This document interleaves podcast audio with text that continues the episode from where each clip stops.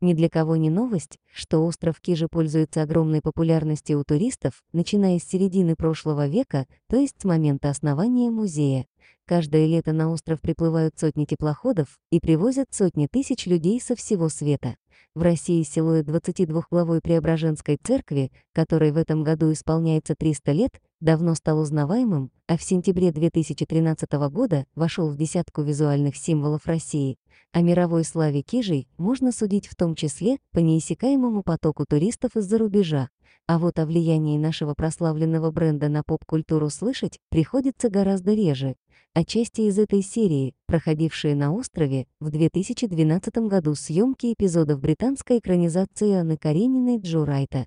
Выбор режиссера, столь же знаковый, по крайней мере, для нас, северян, сколь и спорный, широко обсуждался тогда в местных СМИ. Спорный, потому что граф Толстой о Кижах ничего не писал, равно как и другие русские классики. Слава Кижского погоста как уникального памятника архитектуры началась позже, в 20 веке. Не исключено, что глобализация, интернет в 21 веке эту славу только упрочит, теперь уже в мировом масштабе. С Карениной и Кижей все-таки было очевидное связующее звено — принадлежность к русской культуре. Интереснее, когда обнаруживаешь в сети электронный музыкальный проект с названием Island Кисхи «Остров Кижа» молодого французского музыканта диджея. Это наши Кижи? Почему Кижи? Если с островом ассоциируется какая-то музыка, то в Карелии это скорее фолк, который звучит на острове каждое лето. А тут и по звучанию, и по видеоряду что-то совершенно далекое от патриархальности. Откуда ты сам? В интернете адрес проекта — город Париж. Я сам из маленького городка на юго-востоке Франции, это французские Альпы. Вырос в прекрасном и тихом месте под названием Анси, озеро, среди гор. Три последних года жил в Париже, теперь переехал в Амстердам. Как долго ты занимаешься музыкой? Что за проекты делаешь?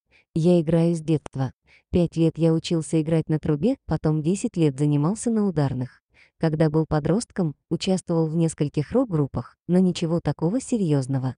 В 2009-2010 я начал сам сочинять музыку у себя в спальне. Экспериментировал с разными инструментами и звуками. Год прошел, прежде чем я наконец нашел собственное звучание. Моя первая пластинка Артика и Слендика вышла в 2011 но я не очень-то ее рекламировал. Я не был ею доволен на сто процентов, но и, наверное, немного стеснялся постить ее везде в интернете. Два года спустя, в январе 2013 года, вышел второй альбом Руби. Семь треков полностью собственного производства, сочинял, записывал, сводил и так далее. Я решил поделиться ею и отправить в блоги и журналы. Отклик был доброжелательный, людям понравилось. Появились контакты, начал выступать с живыми сетами. За последний год где-то около 20 выступлений. Теперь делаю третий альбом. Выйдет месяца через полтора. Что тебя вдохновляет на творчество? Скорее визуальные образы, чем другая музыка. У меня всегда какая-то картинка или фильм в голове, когда я сочиняю. Что-то придуманное другими или что-то, что я сам вообразил. И меня очень вдохновляют сны. На следующем альбоме будут две песни, которые полностью навеяны двумя снами. А о чем твои песни? Все песни о чувствах, переживаниях, ощущениях. Это очень распространенная тема, но всегда связаны с очень личным внутренним опытом. Я всегда немного витаю в облаках, вот и пытаюсь выразить, что я там в облаках вижу. Почему проект получил название Island Кисхи?